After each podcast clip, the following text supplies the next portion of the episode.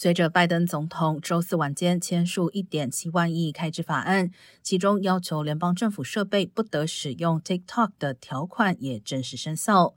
联邦政府各部门必须在未来两个月内制定执行禁令的细则。所有联邦政府雇员，除非出于国家安全或执法需要，不得使用该应用程式。TikTok 母公司字节跳动一直坚称，美国用户的数据保存在维吉尼亚州，并在新加坡备份，不会被传输到中国。但已知有国会议员正在酝酿法案，在美国全面禁用 TikTok。